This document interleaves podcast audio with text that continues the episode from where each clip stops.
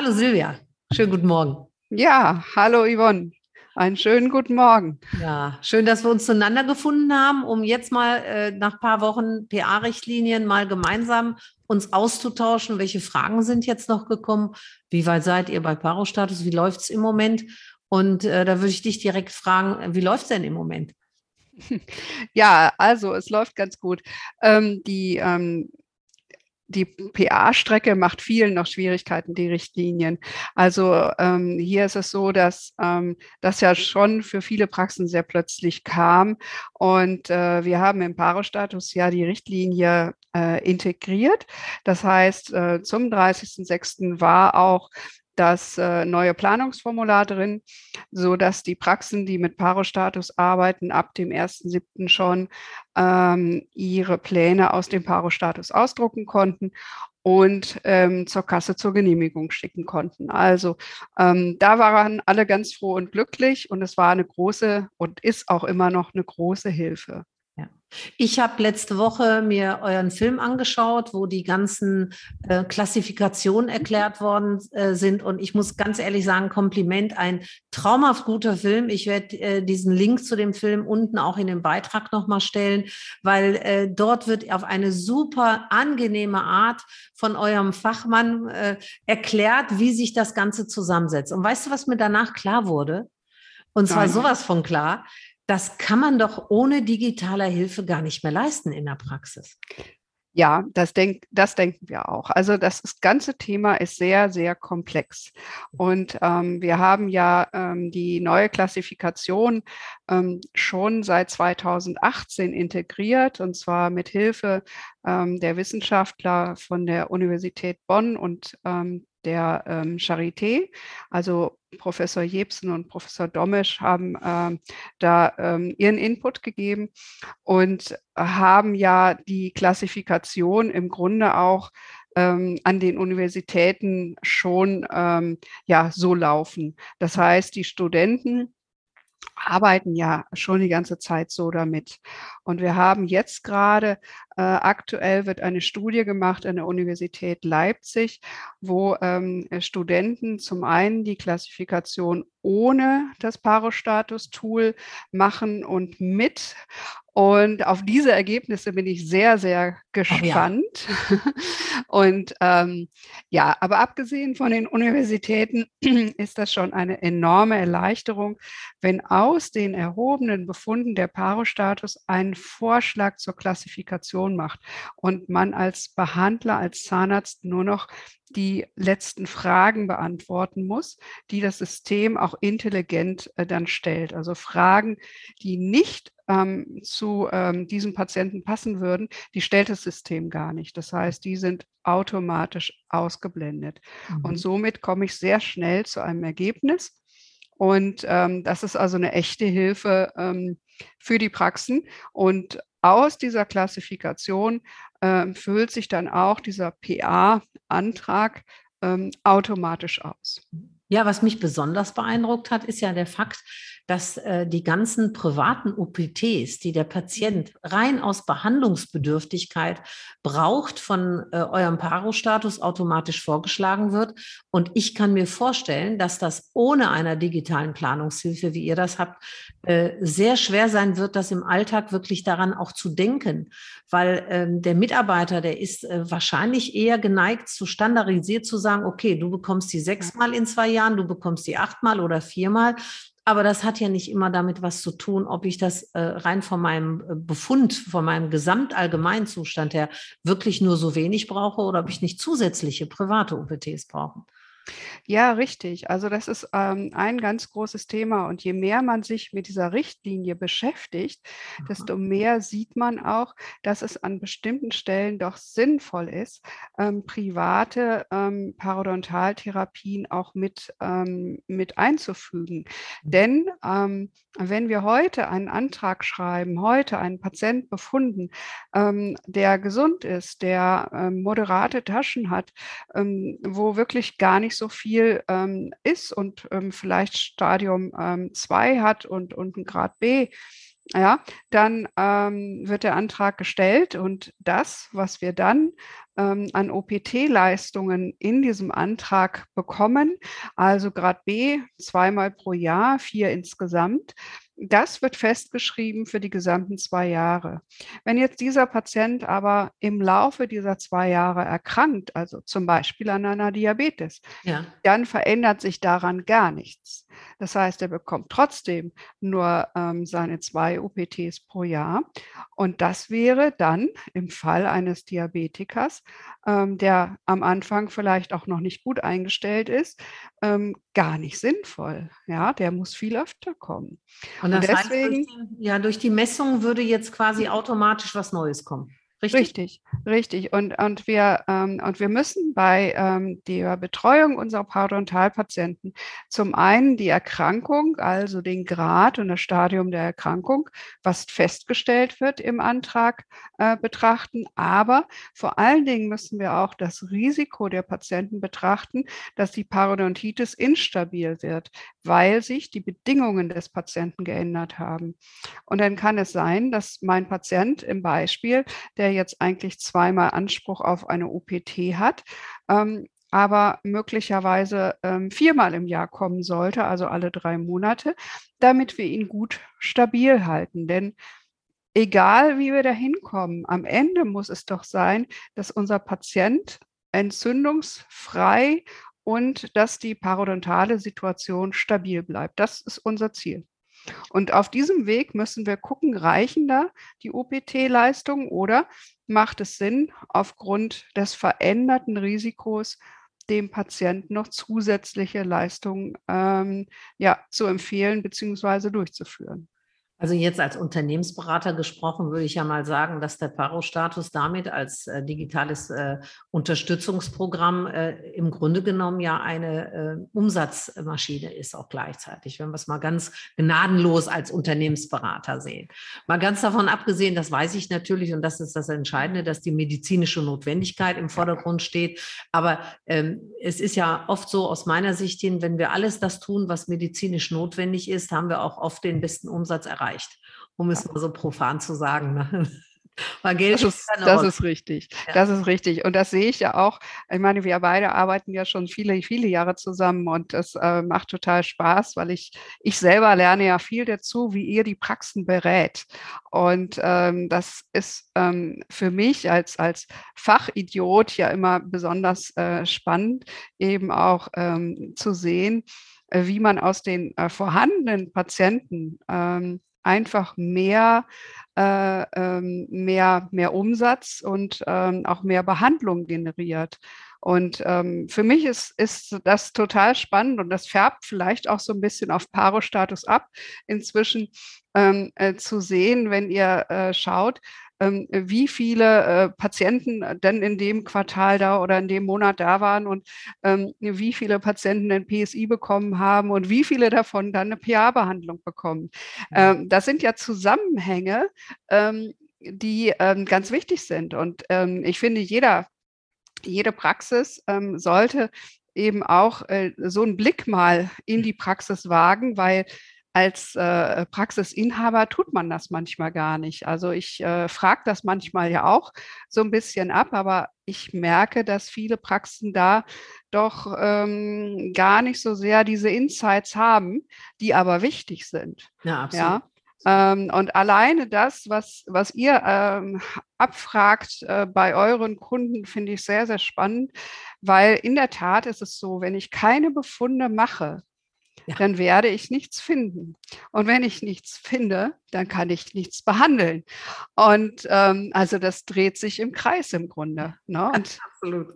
Ich werde oft gefragt, ja, aber ähm, warum äh, muss ich denn so viele Befunde erheben? Und wir haben gestern noch eine Praxis gehabt und da habe ich gesagt, naja, ähm, es ist doch wichtig, dass Sie wissen, was bei Ihrem Patient los ist. Ja, aber das ist doch nur ein äh, PZR-Patient. Da brauche ich das nicht. Ich sage ja, aber aus Ihrem PZR-Patient kann möglicherweise im nächsten Monat ein PA-Patient werden, weil die Parodontitis in Schüben verläuft. Und das sehen wir vorher nicht. Also müssen wir sondieren. Ja. Und deswegen, ich erinnere mich immer, was ihr macht in den Praxen, ähm, dass ihr eben ähm, strukturiert schaut, ähm, was passiert mit den Patienten auf, der, in, auf dieser ganzen Reise ähm, und wo bricht es irgendwo ab? Wird der Recall richtig gemacht? Ja? Ganz heißes Thema. Ganz heißes Thema, richtig. Und das sind ähm, halt Dinge, die immer wieder ähm, an einer Stelle zusammenkommen. Nämlich, wenn ich den, äh, die Befunderhebung mache, dann werde ich immer mehr Behandlungen haben. Punkt. Und das ist das auch, was jetzt gerade viele Praxen feststellen, die vorher eben nicht so strukturiert äh, befundet haben. Äh, und jetzt sagen, Mensch, jetzt habe ich ja doch ähm, viel mehr Patienten, die jetzt zum Beispiel in diese PA-Richtlinie fallen, weil auf einmal strukturiert jeder untersucht wird. Ja, und äh, hier habe ich mal eine ganz konkrete Frage. Warum tun sich die Praxen so schwer, die äh, PZR vor der eigentlichen PA äh, wegzulassen. Weil der Gesetzgeber, so habe ich die neue Richtlinie verstanden, der Gesetzgeber hat das nicht vorgesehen, sondern er hat ganz bewusst den Einstieg in die PA so niedrig wie möglich gehalten, die, dass sie auf keinen Fall mit Privatleistungen verbunden sind. Und vielleicht nochmal so kleiner Input für alle unsere Zuschauer und Zuhörer, äh, die Verbraucherzentrale. Wenn ihr auf die Seite geht von der Verbraucherzentrale, steht da ausdrücklich drin, dass es keine private Leistung vor der eigentlichen Parodontitis-Behandlung notwendig ist. Was ist da, was den Praxen da so schwer fällt? Naja, wir sind alle Gewohnheitstiere. Und es ist schon so, dass wir ähm, diese Argumentation, dass der Patient, ähm, und so war es ja bisher bis 30.06., dass der Patient sich äh, in seinen Gewohnheiten verändern muss und verbessern muss und ähm, äh, neue Pflegegewohnheiten einüben muss, dass das ja Grundlage war für die vorherige PA-Behandlung. Das ist einfach in unseren Köpfen drin. Das ist ja. viele Jahre so gewesen. Ähm, und ähm, es ist ähm, so, dass für viele Patienten das eine Hürde war, diese Vorbehandlung, die gesagt haben, naja, also das kann ich nicht, ähm, das ist mir zu teuer, das möchte ich nicht. Ja, und die ähm Notwendigkeit das vielleicht auch noch gar nicht erkannt haben. Genau. das ist ja das richtig. Gemeine, äh, es ist wie Bluthochdruck, der Patient hat ja keinen Mangel. Genau. Geht ja nicht schlecht. Wir, wir kennen ja ganz viele Patienten, die sagen, naja, wenn man sich die Zähne bürstet, das blutet ja bei jedem ein bisschen. Ja. Ja, ja, richtig, genau. Also ähm, und so ist es so, dass ähm, wir natürlich ähm, mit dieser Vorbehandlung haben wir ganz viele Leute erreicht und gut erreicht, gar keine Frage. Wir haben aber auch viele nicht erreicht, ne? weil die einfach dann auch abbrechen oder die Behandlung dann doch nicht durchführen lassen oder oder oder, weil sie einfach die Notwendigkeit nicht gesehen haben. Ähm, es ist ähm, so, dass die neue Richtlinie jetzt an einer anderen Stelle ansetzt. Und zwar, sie setzt an mit der Befunderhebung. Das heißt, ein Patient hat eine Parodontitis und wird behandelt. Wenn man jetzt die ähm, Häufigkeit der Parodontitis in Deutschland betrachtet, dann ist es ganz wichtig, dass wir keine Hürde mehr haben, dass äh, wir ohne Hürde jedem Patienten, der es nötig hat, also äh, der eine Parodontitis ähm, hat, der, dass wir den behandeln, weil wir haben eine ganz, ganz hohe Prävalenz. Wir haben bei den äh, 35 bis 45-Jährigen haben wir die Hälfte der Patienten haben eine Parodontitis. Also das sind junge Leute, ja. Und je älter der Patient wird, desto höher ist auch die Prävalenz. Das heißt, wir können diese Krankheit nur ähm, einigermaßen in den Griff bekommen, wenn wir ähm, wirklich die Hürde für den Patienten niedriger setzen, also die finanzielle Hürde.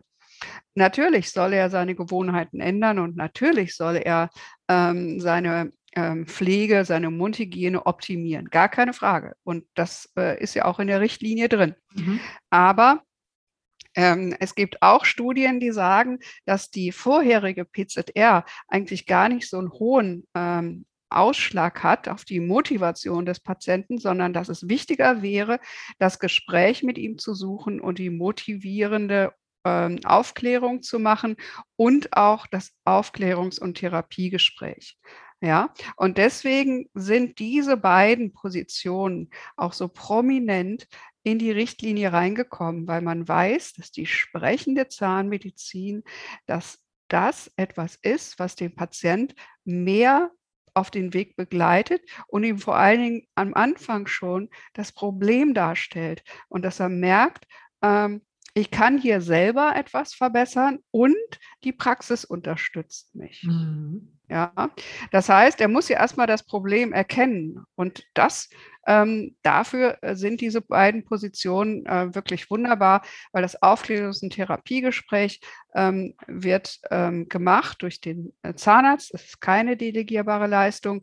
Und hier geht es eben darum, um Risiken, ähm, geht um äh, Verhaltensänderung und es geht natürlich auch um Therapieentscheidungen. Also was ist die richtige Therapie für diesen Patient? Und wenn ich jetzt am Anfang, ach entschuldige, ich dachte. Ja. Alles gut. Bei der Mundhygieneaufklärung geht es um äh, eben ähm, die ähm, Mundhygiene zum anderen, äh, zum einen zu verbessern ja. ähm, und Gewohnheiten langfristig zu verändern. Und zwar nicht kurzfristig einmal, sondern das schließt sich über die ganze Therapie äh, an. Ja. Was dann hoffentlich zu diesem gewünschten Erfolg der wirklichen Gesundung äh, hilft. Und ich äh, schließe mal eben an den Anfang an, den du vorhin sagtest, gleich zu Beginn. Wir sind Gewohnheitstiere. Und ich glaube, dass äh, sich jeder, der in der Branche jetzt tätig ist und der äh, in diesem Fachbereich tätig ist, immer erschrecken sollte bei dem Gedanken, äh, ich muss ja erst die äh, Motivation nachweisen, mhm. ist plötzlich nicht mehr gültig. Mhm. Und äh, ich muss eine Vorreinigung machen, ist nicht mehr gültig. Und das ist natürlich eine riesen, riesen Umstellung. Ja. Und ähm, aber ich denke auch, wenn wir das dann schaffen, dass wir das in der eigenen Praxis umgestellt haben, haben wir wesentlich mehr Leute in der PA, die ja. auch wesentlich deutlicher honoriert wird. Und wir haben mehr Menschen, die dann in unserer Dentalhygieneabteilung einfach langfristig drin bleiben. Ja. Weil sie den Richtig. Nutzen erkannt haben. Und ja. weil sie dann sagen, ja, die Kasse zahlt mir das ja auch, das ist gut für meine Gesundheit. Und ich erinnere an unseren beiden Artikeln, mhm. wo wir äh, ja veröffentlicht haben, unsere Umfrage. Wir haben damals 1294 Patienten oder 64 Patienten befragt, was ihnen wichtig ist in der Mundhygienebehandlung. Und da haben 92 Prozent gesagt, die Gesunderhaltung der Zähne. Und Richtig, über 50 Prozent ja. haben gesagt, Aufklärung über individuelle Befunde und über 50 Prozent haben gesagt, Aufklärung über die richtige Mundhygiene. Sie wollen ja. Mhm. Die wollen ja. Und mhm. hier äh, würde ich auch noch mal gerne zu denken geben. Wir haben ja noch mehr Untersuchungen gemacht und wir zählen ja bei jedem unserer Kunden jeden Monat, äh, wie viel PSI hast du gemessen, wie viel hast du überhaupt gemacht und wie viele hast du als krank befundet. Das heißt im Durchschnitt höher 2,5. Und da bin ich in manchen Praxen schon sehr erstaunt, dass ähm, es Praxen gibt, da sind nur 15 oder 20 Prozent äh, haben eine Parodontitis. Und das kann ich nicht glauben. Also ich glaube, Silvia, dass wir hierüber nochmal ein äh, neues Treffen machen müssen, mhm. äh, weil da, das ist doch ein Messproblem, ein ganz klares Messproblem. Ja, das ist ein Messproblem und es ist natürlich auch ein Problem, ähm, ähm, dass, dass man den PSI alle zwei Jahre auch nur macht. Ja, ne? Genau. Also da, damit fängt es ja auch an. Und ich hatte, ähm, ähm, hatte das gestern äh, bei einer Praxis, wo wir uns ähm, zum Webinar getroffen hatten und wir im Grunde herausgearbeitet haben, dass jeder Patient, jeder, egal wie ich das nenne, Prophylaxe, PZR, Dentalhygiene, was auch immer, also ein Patient, der eine Gingivitis hat oder gesund ist, dass jeder Patient ein PSI bekommt. Ja, und zwar wirklich vor jeder Sitzung, ähm, vor jeder Dentalhygienesitzung, weil dann erkenne ich ja ganz schnell, ob dieser Patient abrutscht in die Parodontitis oder nicht. Und ähm, das geht alles sehr, sehr schnell. Wir haben im Parostatus eine Systematik erweiterter PSI. Da habe ich ähm, den PSI, den äh, mhm. Blutungsindex und den Plaque-Index äh, in ähm, fünf Minuten aufgenommen. Das heißt, es geht sehr, sehr schnell. Das kann ich bei jedem Patient machen. Und ich habe eine gute Aussage darüber, ob dieser Patient weiterhin eine Gingivitis hat oder eine Parodontitis. Und ähm, wenn ich das strukturiert bei jedem Patient mache, dann habe ich ähm, plötzlich mehr Patienten, die an dem einen oder anderen Zahn möglicherweise ähm, eine Parodontitis haben. Ja, das also heißt, das habe ich zum Beispiel nicht gewusst, dass ihr das habt. Das war, ist ja. jetzt für mich eine ganz wichtige Botschaft auch, weil wir ja ganz neu nachgucken müssen. Wir gucken ja jeden Monat nach, was passiert denn da? Äh, was sagst du denn, wenn dir jetzt ein Mitarbeiter sagt, ja, aber den PSI kann ich ja gar nicht abrechnen? Was sagst du dem denn da? Ja, das ist, ähm, ich muss ganz ehrlich sagen, der PSI geht so schnell und ähm, er ist so wertvoll. Ja. Ähm, ich, ähm, wir empfehlen, ähm, das bei jeder Sitzung zu machen ja. und äh, auch wenn wir ihn nicht abrechnen können, weil er ist ja eigentlich unsere Arbeitsbeschaffungsmaßnahme. Ja, er clustert, er teilt meinen Patienten ein und ich merke sehr früh, ob mein Patient ähm, äh, in die Parodontitis rutscht oder nicht. Mhm. Und ähm, dadurch habe ich entweder den Behandlungsbedarf ermittelt, das heißt, dann muss ich einen Status machen, klar, ähm, oder ich habe ihn gut unter Kontrolle. Das ist ja, kann ja auch ein Ergebnis sein, dass dieser Patient ähm, sehr stabil bleibt. Ähm, das ist ja auch perfekt. Ja, okay. aber also es ist wirklich wichtig, die Befunde ähm, äh, geben uns den Hinweis auf die Therapie. Und eine, eine Therapie ohne Befunderhebung, die gibt es gar nicht. Da müssen wir in die, nur mal in die Medizin gucken. Also das ist völlig undenkbar.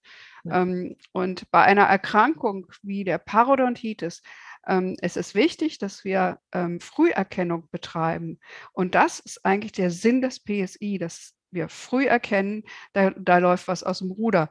Und wenn wir diesen PSI halt oft bei den Patienten machen, ähm, dann haben wir sehr gute, ähm, sehr gute Argumente und Datenlage, dass wir dann diesen Patient viel früher behandeln können, mit weniger Aufwand, mit weniger Sitzungen und auch am Ende mit weniger Kosten für die gesetzliche Krankenversicherung. Ne? Wozu wir auch gehalten sind und irgendwo auch eine Verantwortung alle haben. Ja, richtig. Irgendwann ja. ist der Topf mal leer. Ne? Richtig, genau. Ja. Damit müssen jetzt wir auch verantwortungsvoll mir, umgehen. Ne? Richtig. Ja. Und jetzt fällt mir natürlich, ich bin ja immer sofort der Umsetzer. Ich denke die ganze Zeit darüber nach, wie kriege ich das jetzt hin, rauszubekommen, ob jede Mitarbeiterin in einer Praxis, die eine äh, Dentalhygienebehandlung macht, auch den PSI immer gemessen hat. Und äh, ich glaube, die einzige Lösung wird sein, da reicht es nicht mit einem Karteikarteneintrag, mhm. weil das ist nicht mehr filterbar in der Software. Also für unsere Zuhörer und Zuschauer auch nochmal gesagt, man muss natürlich, wenn man Dinge etabliert, sich auch immer überlegen, wie bekomme ich ein Steuerungsinstrument und wie bekomme ich ein Kon Kontrollinstrument rein. Also ich denke, ich werde es so umsetzen, dass wir eine äh, Position anlegen, die nicht berechenbar ist, aber die filterbar ist. Mhm. Weil für mich wäre wichtig zu wissen, am Ende des Monats, wer hat zum Beispiel eine 1040 abgerechnet, mhm. hat aber nicht diesen PSI kostenlos gemacht. Mhm. Weil dann muss ich sofort auch in die Prozesse reingehen. Weil mhm. ich würde mir ja wünschen, dass wenn ich vier, fünf äh, Mitarbeiter habe, die diese Behandlungen durchführen,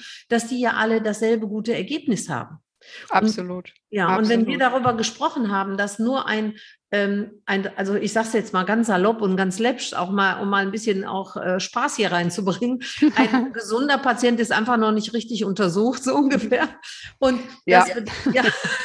aber das bedeutet für uns ganz konkret, dass Qualität ja eine Fähigkeit ist, immer wieder Dinge gleich machen zu können und ja. die es auch so zu tun. Und das wäre ein Verlangen, das ich hätte in meiner Praxis, die ich hätte, müssten die Abläufe, und dafür steht ja, ja Parastatus, nämlich dass die Abläufe immer gleich laufen. Und genau. nicht der eine macht es mal so und der andere macht es so und der dritte an der anderen Stelle. Genau. Also äh, wird das äh, die Lösung für mich persönlich als Berater sein, dass wir äh, Mechanismen rausfinden, um die Qualität wirklich abzusichern und zu sagen, wir sichern dem Patienten zu, du bleibst bei uns gesund und das ist kein Zufallsprodukt, sondern ja. es ist gezielte Maßnahme. Richtig, richtig, genau. Deswegen haben wir ja im Paro-Status ähm, die Systematiken eingeführt. Das heißt, wir haben eine Systematik, die ähm, ähm, anhand eines, eines Kreisdiagramms ja. abläuft für die Gingivitis und für die gesunden Patienten. Die ähm, werden mit einem erweiterten PSI befundet der geht schnell, fünf, noch nicht mal fünf Minuten äh, habe ich alle Daten. Und ähm, äh, die Parodontitis-Patienten sind in der ähm, Systematik PAR-Richtlinie. Und das heißt, dort ähm, wird dann immer auch der Status natürlich erhoben, der ja auch ähm, innerhalb der Richtlinie häufiger ähm, bezahlt wird. Ne? Also wir haben den Status am Anfang bei der Antragstellung, die BMA 4. Ähm, wir haben danach äh, die Befundevaluation BEF-A und BEF-B. Und ähm, dann haben wir noch die UPTG. Das heißt, diese Leistungen haben alle exakt den gleichen Inhalt, also ja. eine große Befunderhebung. Ja. Und dann haben wir noch die UPTD, die ähm, zwischendurch ähm, die Sondierungstiefen und die Sondierungsblutung äh, zum Inhalt haben. Das heißt, wir haben bei jeder Sitzung in der PA-Strecke eine Befunderhebung, die auch abgerechnet werden kann. Und wenn man sich das mal anguckt, auch von Zahlen, Daten, Fakten, ist zum Beispiel eine BFA mit ähm, ungefähr 37 Euro, ähm, oh, es ist ganz gut bezahlt, finde ich. Ja. Ähm, und ähm, wenn man dann ähm, auch die OPT-Leistungen sieht, man die dann mal zusammenrechnet, hm, dann kommt man auch auf ähm, ganz erkleckliche Zahlen, je nachdem, ähm, wie viele Zähne auch subgingival behandelt werden. Und das ist auch wieder etwas, ähm, die, ähm, die Behandlungspositionen in der OPT richten sich ja anhand des Befundes. Das heißt, wenn ich 4 mm Sondierungstiefen nach meiner aktiven Therapie habe und Blutung oder ab 5 mm, dann darf ich und soll ich und muss ich diese Taschen subgingival instrumentieren. Und dafür gibt es die UPTE und die UPTF, die ausgesprochen gut bewertet sind. Und wenn wir jetzt in unseren Staaten und Befunderhebungen wenig Daten haben, also zum Beispiel, wie es ja immer noch einige machen, ähm, zwei Messpunkte pro Zahn dann habe ich natürlich auch weniger Informationen zu diesem Zahn. Also die, die, ähm, die Chance oder ähm, ist größer, wenn ich einen Zahn mit sechs Messpunkten befunde, dass da irgendwo eine Tasche mit vier oder fünf mit Blutung dabei ist. Ja, das heißt, ähm, je weniger ich befunde, desto weniger werde ich finden und kann gerade in der OPT auch weniger behandeln. Mhm. Was schlecht für den Patient ist, weil diese Taschen müssen nachinstrumentiert werden, wenn es entzündet ist. Und ähm, letztendlich ist es auch schlecht für den Umsatz, weil das wird wirklich auch gut berechnet, also gut bezahlt. Ja, genau. Und ähm, ich würde ganz gerne so, äh, wenn wir jetzt so langsam zum Abschluss kommen, noch eine äh, Frage beantworten für unsere Zuhörer, die mir aus der Praxis gestellt worden sind, die immer wieder kommen und sagen, ja, aber ich muss ja die konservierende Behandlung vor der PA fertig haben. Das ist ja auch immer noch das alte Denken. Ne? Deshalb die Vorbehandlung und deshalb kann ich die PZR nicht weglassen. Und wenn die dann so viel Schmand auf den Zähnen haben, wie soll ich denn da eine ordentliche Füllung haben? Wie stehst du dazu? Ja, also äh, ganz ehrlich, also weiche Beläge, klar, das ist alles nicht schön und das Zahnfleisch blutet, das ist schon richtig. Aber mh, hm, wir haben Zahnbürsten in der Praxis, die geben wir dem Patienten, wir haben Mundhygieneraum und dann geht er sich die Zähne putzen. Ja, also wo ist das Problem? Das, äh, Sie sehen das Problem nicht. Wenn mich da irgendwo ein Zahnsteinrestchen stört, dann nehmen wir ganz kurz das Ultraschall und machen dieses Zahnsteinrestchen weg. Also das ist kein Grund. Es gibt ganz wenige Fälle, ähm, wo wir ähm, aufgrund von Zahnstein nicht messen können. Wenn der Zahnstein wirklich so dick über das Zahnfleisch geht, dann haben wir ein Problem zu messen. Dann muss man da eben tatsächlich diesen Zahnstein an dem Zahn wegmachen, damit wir äh, messen können. Aber das ist gar nicht so häufig. Mhm. Ja, also bei den meisten Zähnen kommen wir, bei den meisten Patienten kommen wir gut dran.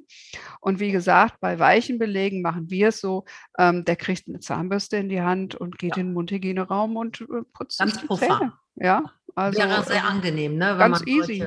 Ja.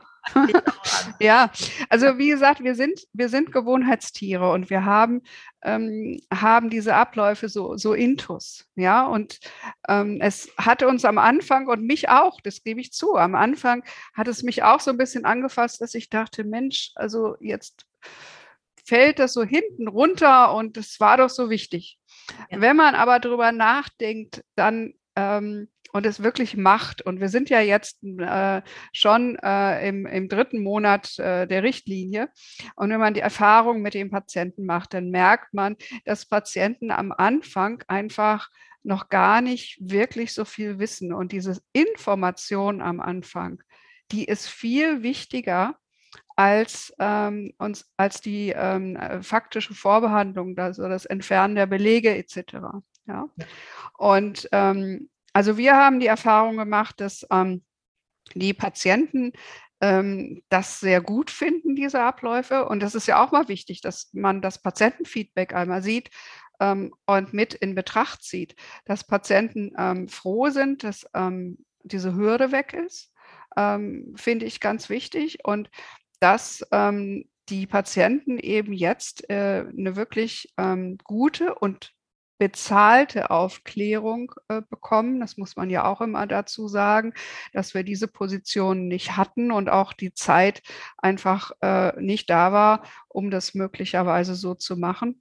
Und ähm, also ich sage auch immer zu den Praxen, ähm, die, die ähm, ich berate, dass eben die Zeit am Anfang, also die Beratung des Patienten, dass diese Zeit ganz wertvoll ist. Was ja. ich da alles mit dem Patienten besprechen kann und er es versteht. Dadurch habe ich hinterher es viel leichter, den Patienten zu führen. Ja. und ich finde, dass äh, Kommunikation ist Patientenbindung. Ne? Ja, richtig. Und nicht immer das ja. tun. Und das ist das, was ich auch nochmal aus diesem Gespräch rauskomme. Äh, Wir müssen mehr in das ähm, Gespräch gehen und mhm. weniger, ich mache dir die Zähne sauber, was richtig. ja vorher immer war. Guck genau. mal, wie toll und wie fleißig ich bin und wie toll ich mit meinen super Instrumenten überall reinkomme und dir das ganz schön mache. Nee, wir gehen heute hin und sagen, du, pass auf, ich zeige dir jetzt im Grunde ein Montessori-Prinzip. Mhm. Ich zeige es, wie du es besser machen kannst, damit du gar gar nicht mehr so häufig bei mir hier sitzen musst und damit ja, das richtig. optimal ist. Und äh, dieses Montessori-Prinzip hat schon auch bei Kindern guten Erfolg gebracht, nicht nur bei Erwachsenen. Ja, das stimmt, das stimmt. Nein, also es ist wirklich ähm, so, dass wir ähm, uns an, an veränderte Abläufe ähm, gewöhnen ja. müssen, dass die veränderten Abläufe aber auch gut sind.